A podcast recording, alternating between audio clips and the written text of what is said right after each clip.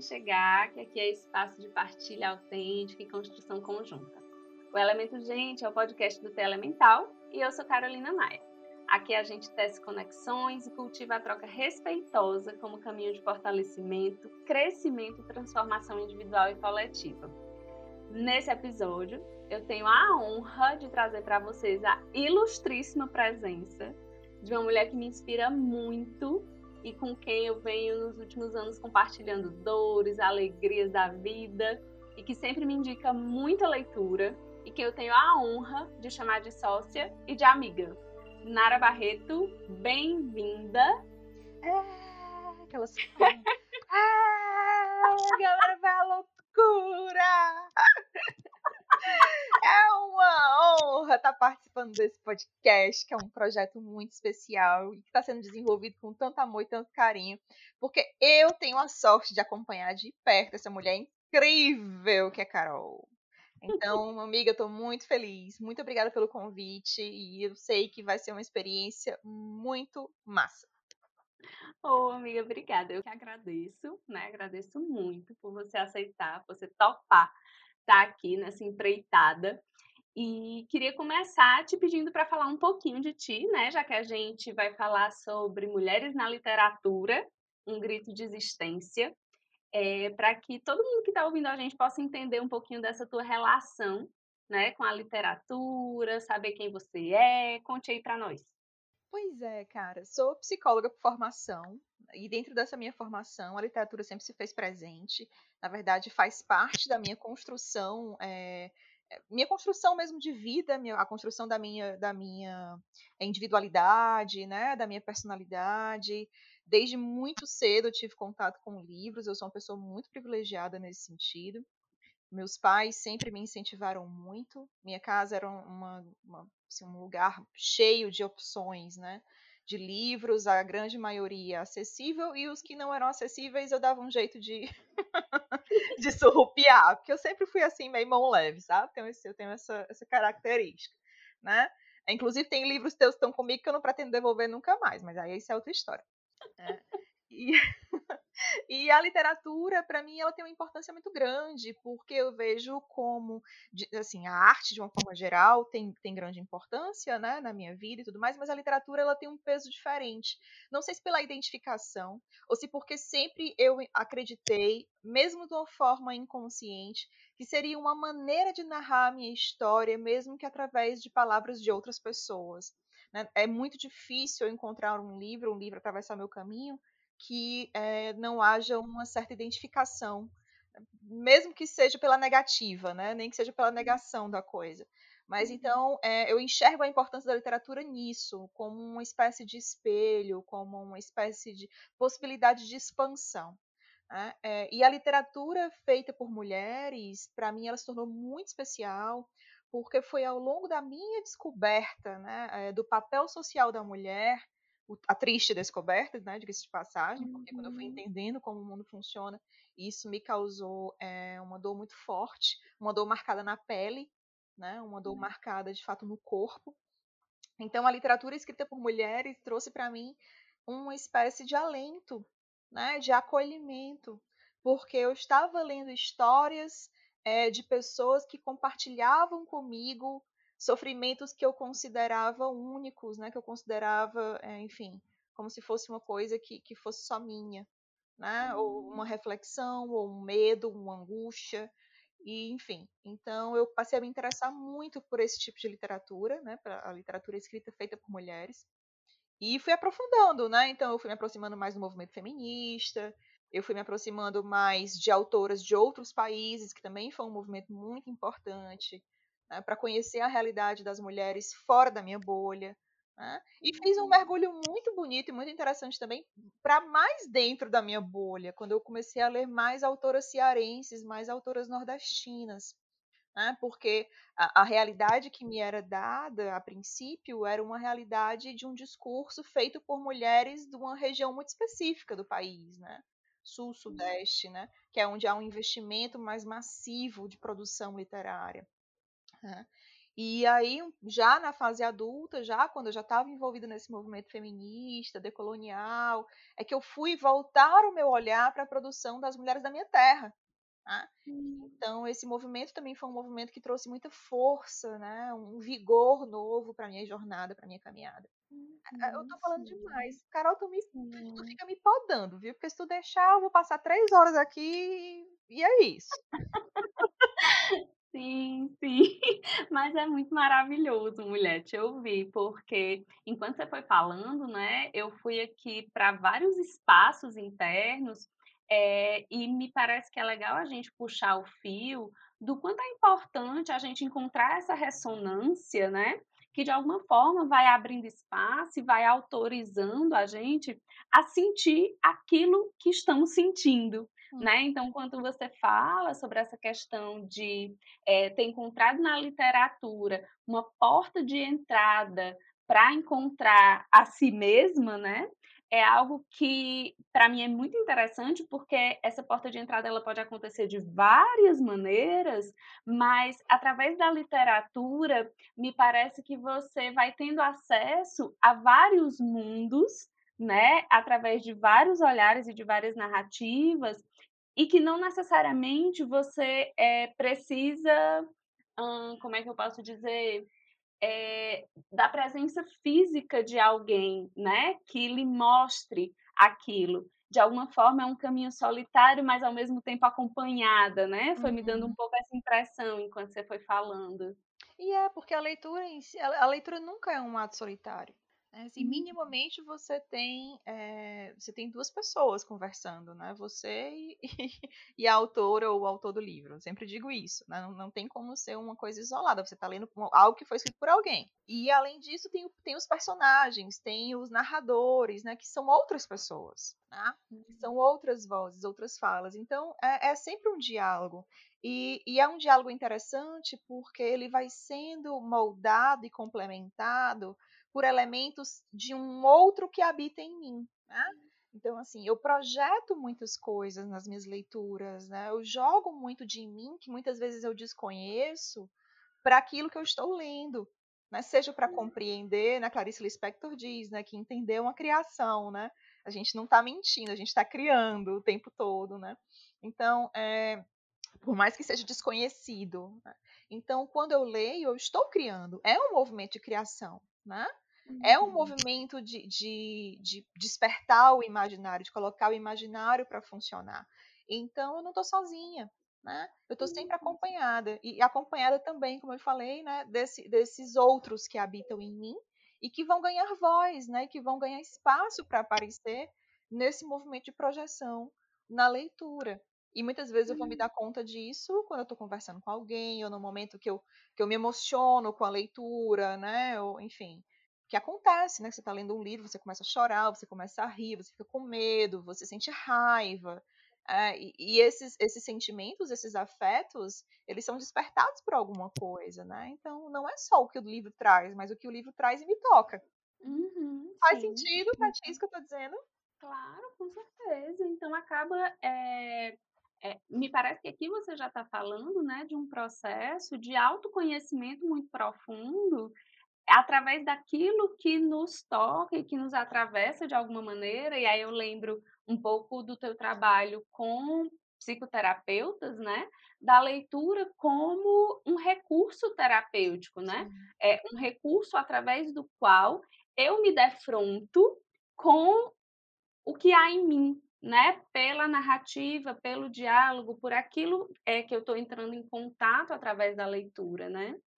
É, é isso mesmo, né? Assim, não só, e aí eu, isso é importante, né? Falar sobre isso eu acho que é muito importante.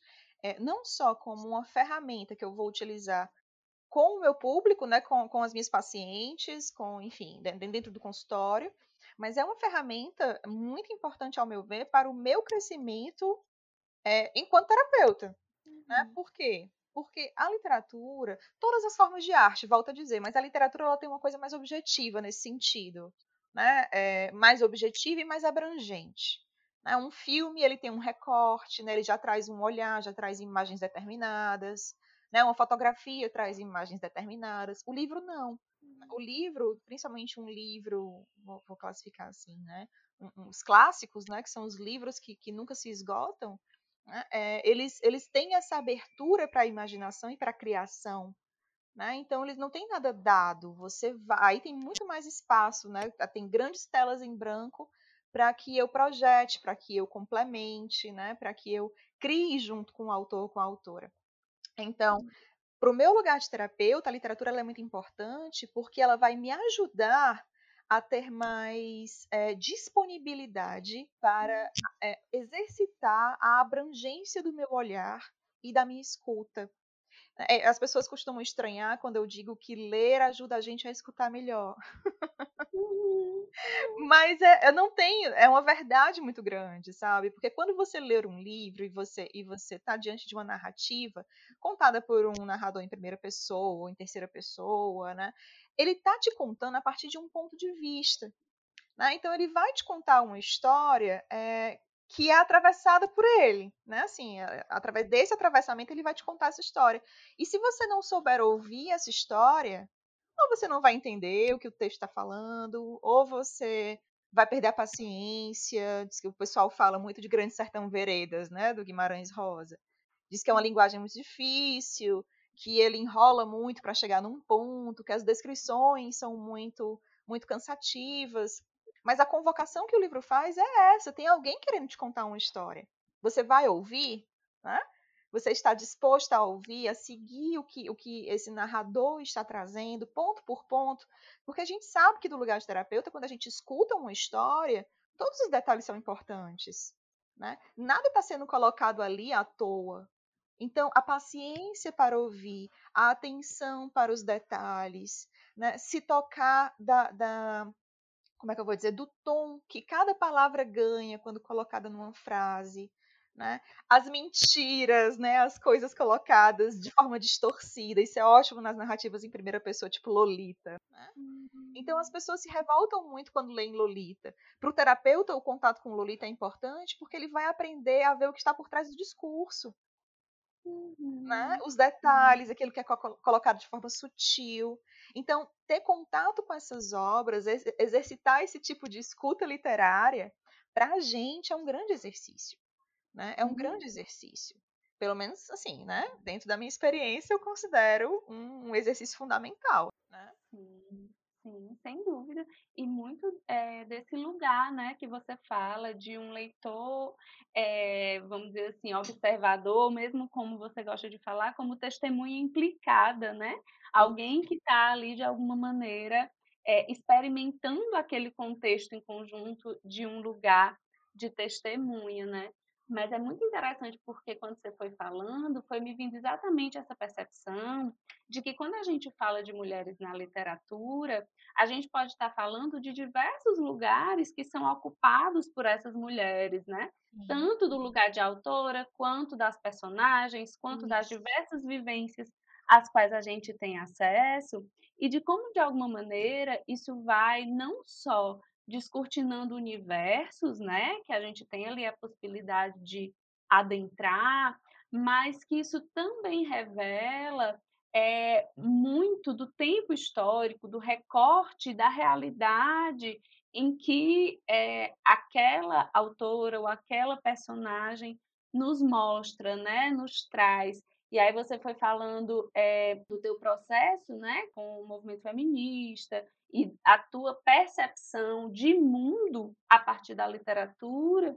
E aí eu fiquei muito com isso, né, assim, do quanto de alguma maneira, durante muito tempo, foi inclusive, é, como é que eu posso dizer, era negado às mulheres o direito ao letramento, né? E aí como esse letramento é, vem aí dentro dessa história das mulheres, é, abrir espaço para que esses universos possam falar, né? Para que esses universos possam existir e que nós possamos ter acesso a eles, né? É isso mesmo, assim, você, você imagina que a pessoa que tem acesso à, à educação, né, e a educação, eu me refiro aqui a muitas coisas, mas também ao domínio da própria língua.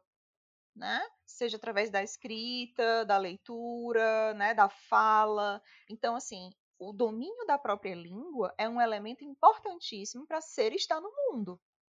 Se você é barrado, né, se você é barrada né, a, a ter acesso a isso, você vira uma, o, que, o que se chama, né, inclusive Bush Emecheta, uma autora nigeriana, tem um livro maravilhoso com esse título, você se torna uma cidadã de segunda classe.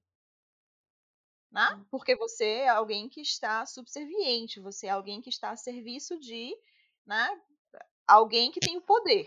Né? E o poder seria o conhecimento. Sempre foi assim. Né, assim, a partir do momento em que o patriarcado faz a sua inscrição na nossa história né, e, e, coloca a mulher nesse lugar de cidadã de segunda classe, ela é privada de, de todas as formas né, de ter acesso ao poder. Né? Então, o poder seria, sim, o domínio técnico, né, o recurso necessário para contar a própria história. Né? Então, durante muito tempo, como as mulheres não podiam, poucas podiam ler e escrever, e, e, as que podiam ler, que sabiam ler, só podiam ler coisas muito restritas. Primeiro eram os missais, né? até a Idade Média as mulheres só podiam ler missais. Depois eram as leituras de cavalaria, os romances, romances que o pessoal dizia que era específico para mulheres, né? E aí foi abrindo, abrindo, abrindo, e hoje a gente já consegue ter um panorama mais abrangente né? Mas assim, e esse movimento foi muito importante, né? É um movimento que brigou para que a gente pudesse segurar a caneta, né? e, uhum. e, passamos, de, eh, deixamos de ser é, aquelas de quem as histórias eram contadas por homens, né? E, e passamos a nós mesmas contar a nossa história. Né? Então, o fato de, de, a gente insistir no lance de, de investir em autoras, em mulheres que escrevem, não é modinha, não. É porque isso é uma ferramenta de poder. Né? Uhum. Assim, é uma ferramenta de revolta. É uma apropriação de direito da gente existir no mundo, construir a nossa realidade. E não ser apenas espectadoras. Né? Assim, a gente não está aqui só no, no, banquinho do passageiro quietinho. A gente faz parte, a gente constrói, a gente está junto. Né? Então a gente tem que ter essa, esse, esse lugar para falar em primeira pessoa a importância de falar em primeira pessoa. Né? E aí uhum. eu, lembro que a gente teve uma conversa assim, em off, né, nós duas há um tempo atrás, que, que sempre me inquietou muito esse lance de que a ideia que nós temos, por exemplo, do que é uma mulher, né, o papel social da mulher, como a mulher ela é vista socialmente, culturalmente, tem muito a ver com o que foi construído dessa imagem a partir da produção dos homens fosse produção científica ou produção artística, porque são essas as coisas que vão dando o contorno da nossa cultura. Né? Então, se eu, eu sou, estou imersa numa sociedade em que todos os homens, quando vão falar da mulher, falam da mulher como um ser burro, um ser que só serve para procriar, um ser que, só, que é só sentimento, um ser que nasceu, que, que a, a, alegria da vida dela é servir ao homem, né? que, enfim, que não pode fugir, sair da linha, porque senão o final dela é a morte, porque isso é, é, é engraçadíssimo, né? Nos livros, na literatura clássica, e clássica que eu estou usando o termo padrão, né, vamos dizer, até o século XIX, é, as mulheres que, que por algum motivo rompiam com uma regra social, elas terminavam mortas, né? Então a gente tem a Ana Karenina, a gente tem a Madame Bovary, a gente tem uma série de personagens que não né, por mais que fossem corajosas e vigorosas como as mulheres da obra, das obras de Shakespeare, por exemplo, elas terminavam loucas ou, ou assassinadas ou cometiam suicídio, né? Assim, não tem, ou uhum. pegavam tuberculose, né? Então assim, não não tem um final, né, para essa mulher. Essa mulher ela não pode estar no mundo. Então isso é muito, isso é muito nocivo, né? Isso é muito corrosivo culturalmente, porque nós somos uma geração que vem dessa história, então, o que, que muda quando as mulheres passam a contar as histórias? Né? Qual é, qual, que mudança de perspectiva existe aí? Né? E aí, para isso, para a gente entender qual é essa outra linguagem que aparece, a gente precisa acessar essas mulheres. Né? Sim, sim, sem dúvida. E é muito interessante porque enquanto tu foi falando, foi me vindo assim algumas é, expressões que aí tu tem falado sobre a arte de modo geral, né? Inclusive recentes, em que a gente ainda se depara com isso, né? Com a mulher que quando é, ascende, né, de alguma forma, é, os finais delas, né? E aí eu vou para as produções cinematográficas, né? Enfim, é, ainda é, ainda são finais, né? De morte, de, enfim, porque de fato, se a gente for observar, né, ao longo da história, as mulheres muitas vezes para conseguir se inserir, para conseguir ter algum lugar dentro dessa possibilidade de expressar-se no mundo, elas só conseguiam fazer isso através dos homens, né? Então, quantas e quantas é, tiveram sua arte é, roubada, né? Porque essa é a palavra, e só podia ser expressa se assinada por um homem, né? Livros, enfim, pintoras, autoras, escultoras, muitas e muitas e muitas, né? Isso quando não, é, quando a gente fala já de algum tipo de é, expressão artística relacionado, por exemplo, à música, é, quantas e quantas entraram em relacionamentos profundamente abusivos e que destruíram essas mulheres internamente, né? Então, é algo que ficou ressoando muito aqui para mim enquanto você foi falando, do quanto esse lugar é, de voz, de fala e sim de poder quando a mulher ocupa, se torna ameaçador. Existem muitos mecanismos para quebrá-la de muitas formas quando ela ocupa esse lugar, né? Ah, existem sim. Eu lembro, eu tô lembrando aqui de uma entrevista. Não sei, eu, eu tô com medo de falar besteira, sabe? Mas era uma entrevista do Lima Barreto com uma, um troca de cartas, na verdade, Lima Barreto com, salvo engano, Machado de Assis, enfim. Vou procurar e posso falar sobre isso melhor depois é, em que ele se queixa que determinada autora estava vendendo muito né, e que era, hum. era e estava vendendo mais que os livros dele, né? Então ele achava isso inconcebível. Né, como é que as pessoas estavam dando estavam dando estavam é, olhando para essa obra que claramente era inferior à obra dele, né? Porque uhum. por motivos óbvios ela é mulher, então claramente é, é inferior, né? E, obviamente sendo irônico. E, e, ele estava indignadíssimo, né? Então, assim, isso acontecia com muita frequência. A culpa não vou tão longe, não. Assim, você deve saber disso, é uma informação já bem divulgada, que a J.K. Rowling, a autora do Harry Potter, né? Ela uhum. começou publicando com um nome masculino. Os, os, primeiros livros dela, né? Inclusive o próprio Harry Potter, ela coloca J.K. porque ela não quer se identificar como mulher. E aí entra um lance que, é, que vem sendo é, colocado em pauta, que é a expressão, né? É, literatura feminina. É, esse, esse, essa é uma expressão que a gente não, não gosta de usar. Né? Porque o que, que seria uma literatura feminina? Né? O que caracter, quais são as, as características de uma literatura feminina? Parece uma coisa à parte, não parece? Eu falo assim, é como se fosse um subgênero, né? uma, uma literatura feminina.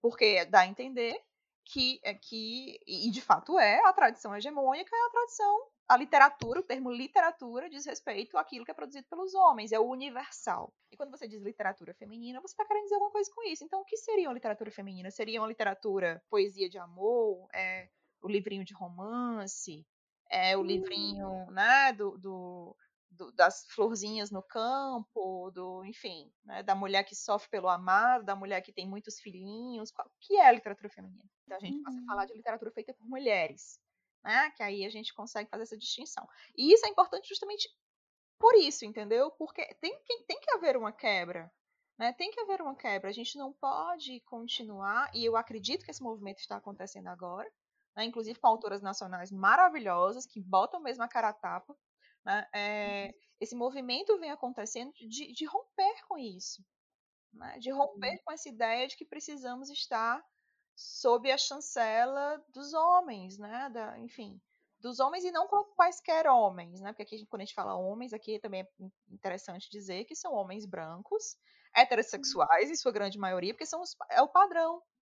Uhum. Né? É o padrão. Uhum. Então é por isso que a gente tem que falar né, da, da, literatura produzida por mulheres negras, da literatura produzida por, por mulheres nordestinas. Né?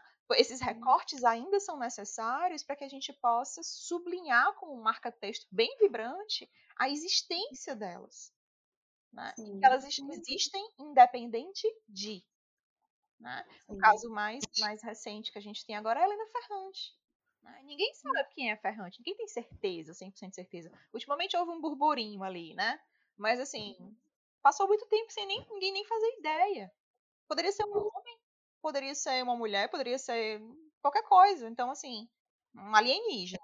Mas o que importava era o quê? Era a produção literária dela. Não interessava a imagem dela, não interessava se era homem ou mulher. O que importa é a produção literária dela. Como isso é importante, né? Porque quando você fala não se sabe quem é, a gente está olhando ali, é, como você colocou muito bem, né? Para a pessoa que produz, independente do recorte de gênero, né? Então, algo que me veio muito forte é exatamente essa herança, né? Que a gente traz de séculos e séculos em que a gente teve arte e literatura e, enfim, diversos tipos de expressão produzidos exclusivamente por homens, né? Como você disse, é, brancos, hétero, né? De uma classe é, social dominante. Então, qual é o recorte é, social ao qual nós tivemos acesso para pautar as nossas ideias de mundo, né? Algo que, que sempre surge, não só nos processos psicoterapêuticos, mas também nos grupos de mulheres, é do quanto essa herança é forte, arraigada e do trabalho, né, do imenso desafio que é quebrar justamente com esses pressupostos, com essa ideia de mulher que vem sendo é, traduzida, né, através desse olhar, através dessa fala, de alguém que fala, né, desse lugar, entende?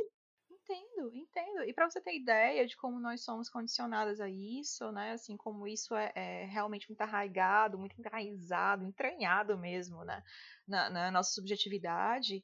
É, durante muito tempo a gente teve que lidar. Ah, temos que lidar ainda durante muito tempo, essa foi ótima. A gente ainda tem que lidar, por exemplo, com. Estou estudando agora sobre o mito da beleza, né? Da Naomi Wolf ela faz um levantamento que eu acho interessantíssimo. Crescemos com a ideia de que a beleza nos abre portas para a vida. De onde vem isso? Aí quando eu vou pegar as minhas narrativas infantis, os meus contos de fada, né, ou os livros que eu costumo ler sobre, sei lá, quaisquer, né, esses romances mais clássicos, sempre a mulher que vive a aventura, a mulher que é amada, a mulher que é a boazinha e não a vilã, é sempre a mulher alva como a neve, a mulher delicada, da cintura fina e pés pequenos, né? Uhum. Dos cabelos loiros ou pelo menos sedosos e longos, da voz mansa, que baixa o olho muito languidamente, muito timidamente diante do homem, né? Que se deixa ser raptada. Então assim, eu cresci, não sei você, mas eu cresci uhum. com esse tipo de narrativa. Fossem nos uhum. filminhos que eu assistia, fosse nos meus contos de fada, fosse onde fosse. Então, hum. fica enraizada a ideia de que é a princesinha bonita é a, é a que pode viver essas coisas. Se eu não tenho a beleza, a graça, né? Se eu não tenho esse jeito tímido e delicado de ser que canta e chama os passarinhos, a vida para mim ela não acontece. Porque as irmãs hum. feias são sempre as malvadas, né? Porque as sem graça são sempre as travadas, as que não conseguem nada, as que. Então, assim, isso é vendido. Aí vem Jane Austen, maravilhosa, e de uma maneira muito sutil, como quem não quer nada, traz grandes heroínas né, de suas obras que vivenciam aventuras maravilhosas, cheias de complexos e tudo mais, e que são não são descritas pela beleza, são descritas pela sagacidade, pela inteligência, pela rebeldia, né, pelo, pelo afronte mesmo, né? Então, isso é totalmente subversivo. Né? Até, até o começo deste século, Carol, isso é muito importante, não havia na literatura nacional, e eu, eu posso estar errada, mas eu creio que não estou, né? é, se havia, havia pouquíssimo. Né? É, livros que falassem sobre mulheres que não querem ser mães, ou que rejeitassem os filhos, ou que vivessem é, que vivesse a realidade que é a, o sentimento complexo da maternidade, ou que falasse sobre aborto, ou que falasse sobre, sei lá, sobre relacionamento lésbico fora do, do, do daquele desejo, daquele fetiche sexual masculino, né, de ver duas mulheres juntas.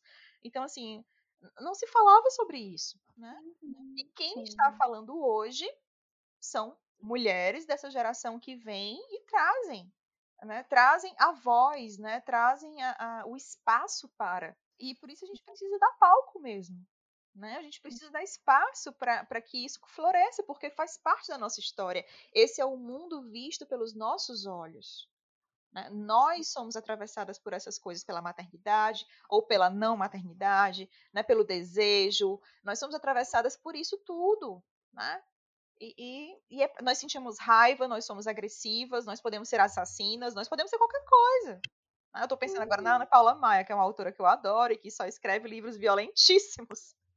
E o mais irônico é que ela só escreve com os personagens dela são todos masculinos. Ela não escreve uma, não tem uma mulher nos livros da Ana Paula Maia. E ela se diverte, assim, ela é uma das autoras mais violentas que eu já li. E são ótimas as narrativas dela, secas, duras, né?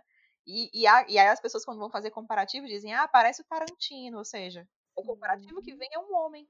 Alguns diriam que, que, ela, não, não, que ela não é mulher. Entende o que eu tô querendo dizer? Tô, tô entendendo demais. Inclusive, quando você fala, né, desse, é, dessa figura que habitava os contos, né, inclusive a literatura romântica, né, que era a literatura permitida para as mulheres durante muito tempo, né, é, é algo que vai se, se tecendo aqui do quanto é, é importante a gente estar tá atenta a esse modo né, de existir como um modo que reforça exatamente essa subserviência, né? Ou seja, eu só tenho lugar se eu estiver a serviço de, né? E colocar-se a serviço de é colocar-se a serviço desse sistema, né? Que de alguma maneira é, cala isso que você está trazendo, né? Opa, peraí, mas podemos ser sim agressivas, podemos ser sim isso e aquilo e muito mais,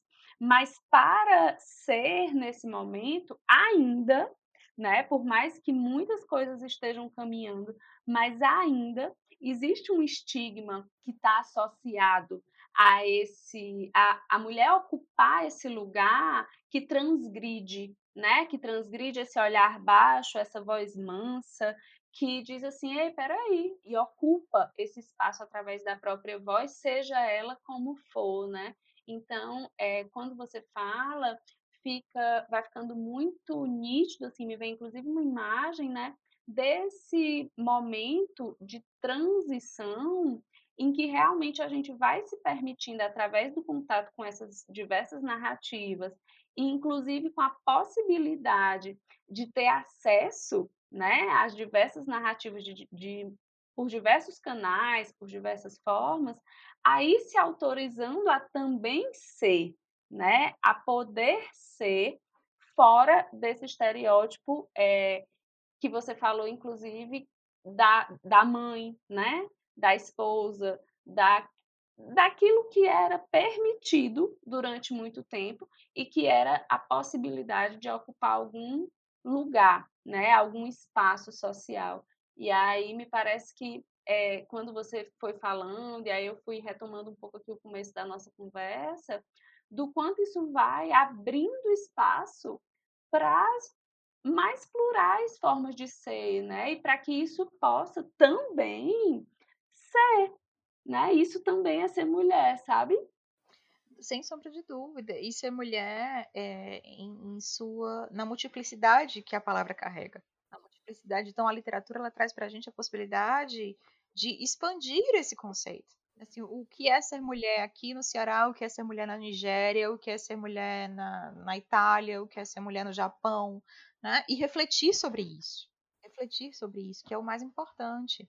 Tem um texto que eu gosto muito, que está num artigo da revista 451, que é uma revista literária, eu sempre uso como exemplo, que é um texto da Djamila Pereira de Almeida, que é uma autora portuguesa maravilhosa. E ela fala como ela se reconheceu negra a partir das leituras que ela fez dos livros de ficção do James Baldwin. Que é claro, ela diz, né? Claro que eu sabia que eu era negra, mas eu fui entender, eu fui reconhecer, me reconhecer como mulher negra a partir da leitura do livro do James Baldwin.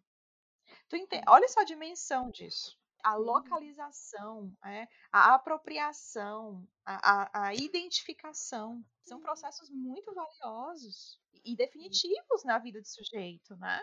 Sim, é, são, são marcas de, de, de, linha de vida. Então, uhum. você. E a literatura traz isso, a possibilidade de você se reconhecer como é, dar nomes, entendeu? A gente consegue nomear as coisas, né? organizar de tal forma que, que o que anteriormente parecia caótico.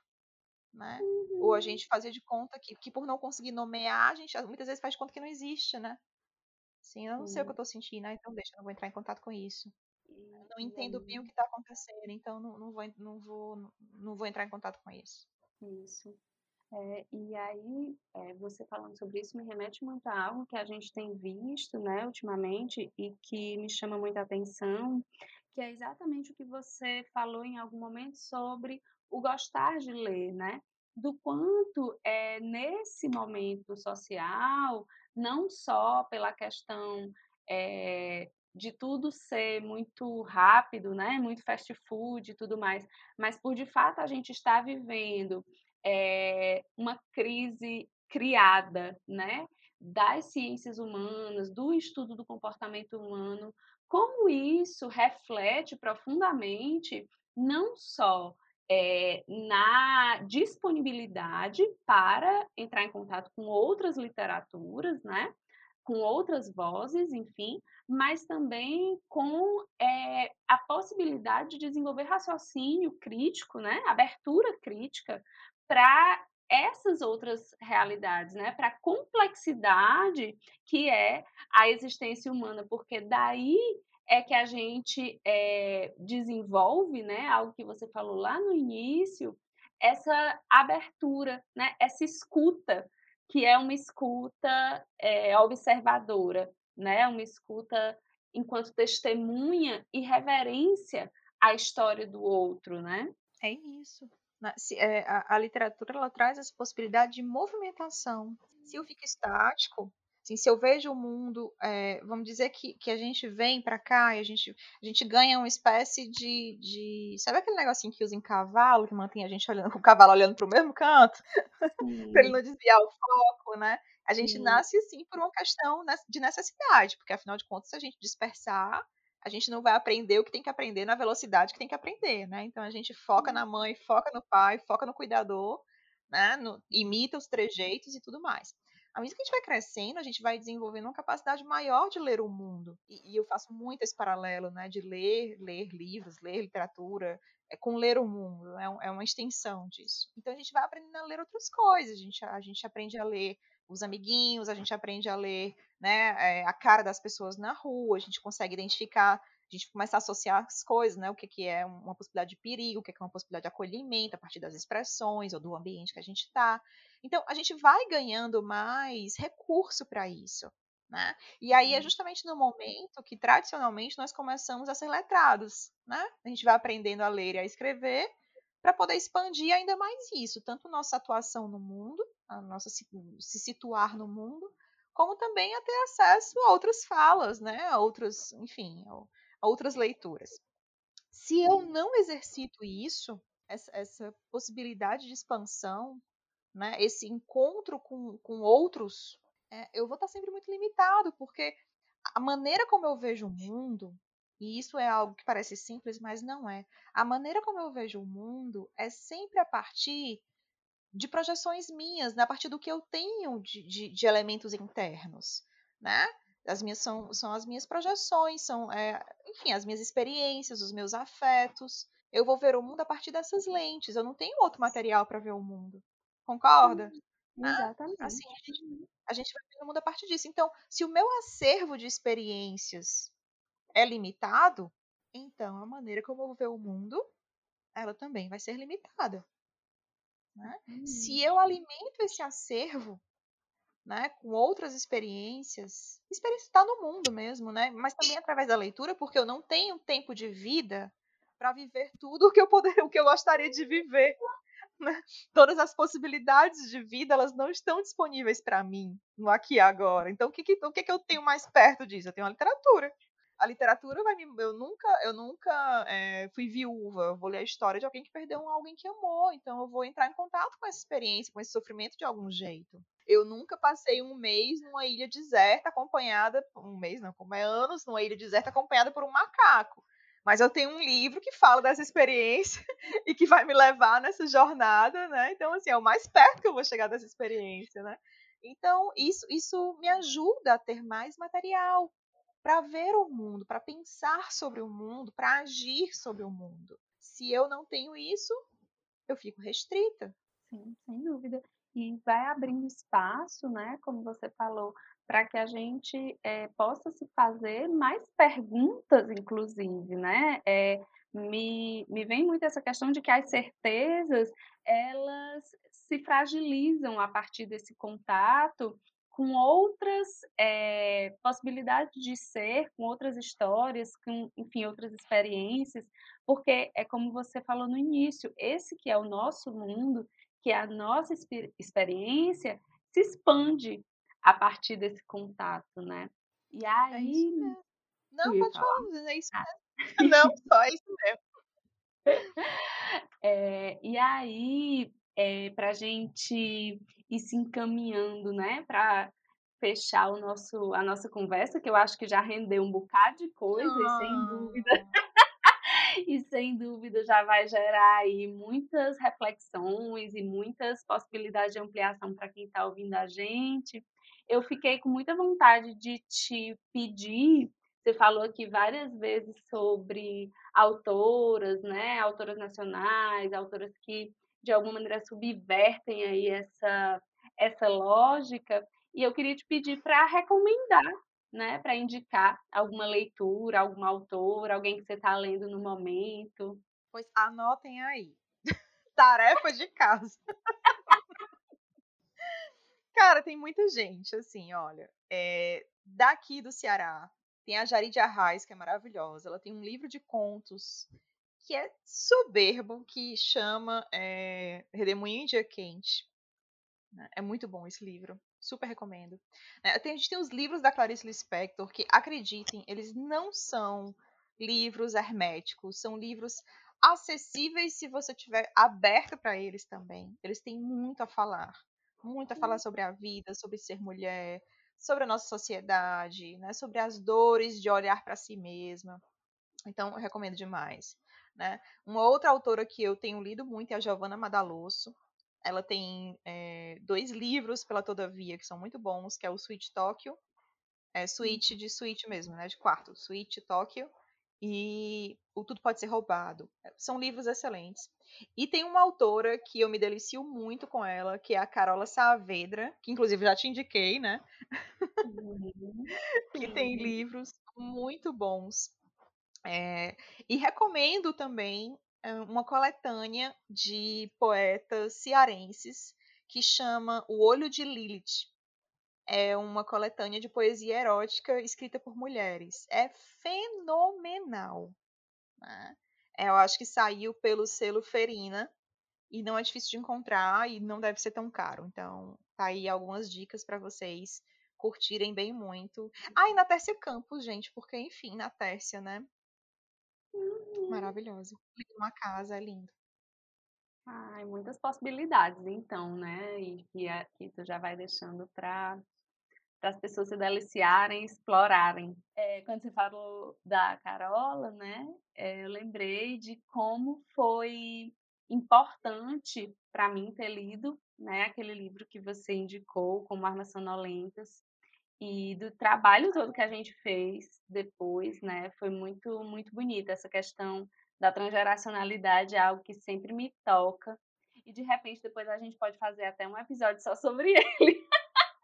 Maravilhoso. Ela tem livros maravilhosos, né? Eu acho que eu te falei já do Inventário das Coisas Ausentes dela, que é muito bom também. Mas eu acho que, que que esse, né, é, com Armas Sonolentas, para mim é o melhor. E de verdade, assim, dos livros que eu tenho lido nos últimos anos, talvez ele seja o grande livro. Assim, na minha opinião, Não. né? Para minha experiência pessoal, ele foi o grande livro. E foi muito massa aquele nosso encontro, ó, foi muito bom, muito bom. Acho que merece mesmo um episódio do podcast sobre ele. Sim, sim. Fica aí, então, a, a dica. Amiga, então, muito, muito, muito obrigada. Nossa, sou muito grata e estou muito feliz mesmo de poder estar tá fazendo esse episódio de estreia contigo, que é uma pessoa que, nossa, me mostra tanta coisa e abre tantas possibilidades a partir da convivência e da experiência Né? Então, só quero agradecer demais por você topar. Eu fico tão emocionada, eu fico tão feliz que a gente faz as coisas juntinho, é tudo tão lindo e tu faz tudo com tanto amor. Obrigada, amiga, obrigada pelo convite. A ideia desse podcast, eu volto a dizer, é uma ideia fantástica. Eu acho que você agrega na vida da gente coisas que talvez você não tenha nem ideia da dimensão, né? Eu espero que um dia você possa ter. Espero mesmo, uhum. porque é muito lindo o que você faz. É muito, é muito linda a tua generosidade, a tua disponibilidade de cuidado e de partilha. E eu sou muito grata. Grata pela nossa amizade, grata por ter, ter a honra de participar contigo, de estar pertinho, né, nas tuas empreitadas. Então, muito obrigada mesmo. Ai, obrigada. Então, ficamos por aqui e nos encontramos em breve. e é isso, pessoas. Esse foi o Elemento Gente. O podcast está disponível nas principais plataformas, então nos siga no Spotify, podcast da Apple, podcast do Google, entre outros, para você ser notificado a cada episódio. Se esse episódio fez sentido para você e você acha que pode ser interessante para mais alguém, compartilhe com seus amigos nas redes sociais, no WhatsApp ou como você preferir. Vamos ampliar essa teia de conexão e construir em conjunto. O perfil do Teia Elemental no Instagram é o teia.elemental onde você pode encontrar conteúdos relevantes para o que foi conversado aqui hoje, playlists especiais e muito mais. E para seguir a Nara Barreto, vai lá no Instagram dela, que é o arroba Drops de Leitura, e lá você conhece muito mais do trabalho dela e vê um monte de coisa linda que ela faz. Muito obrigada por ficar com a gente até aqui e até a próxima. Esse episódio teve o roteiro e produção da Carolina Maia e a edição e publicação da Nicole Vieira.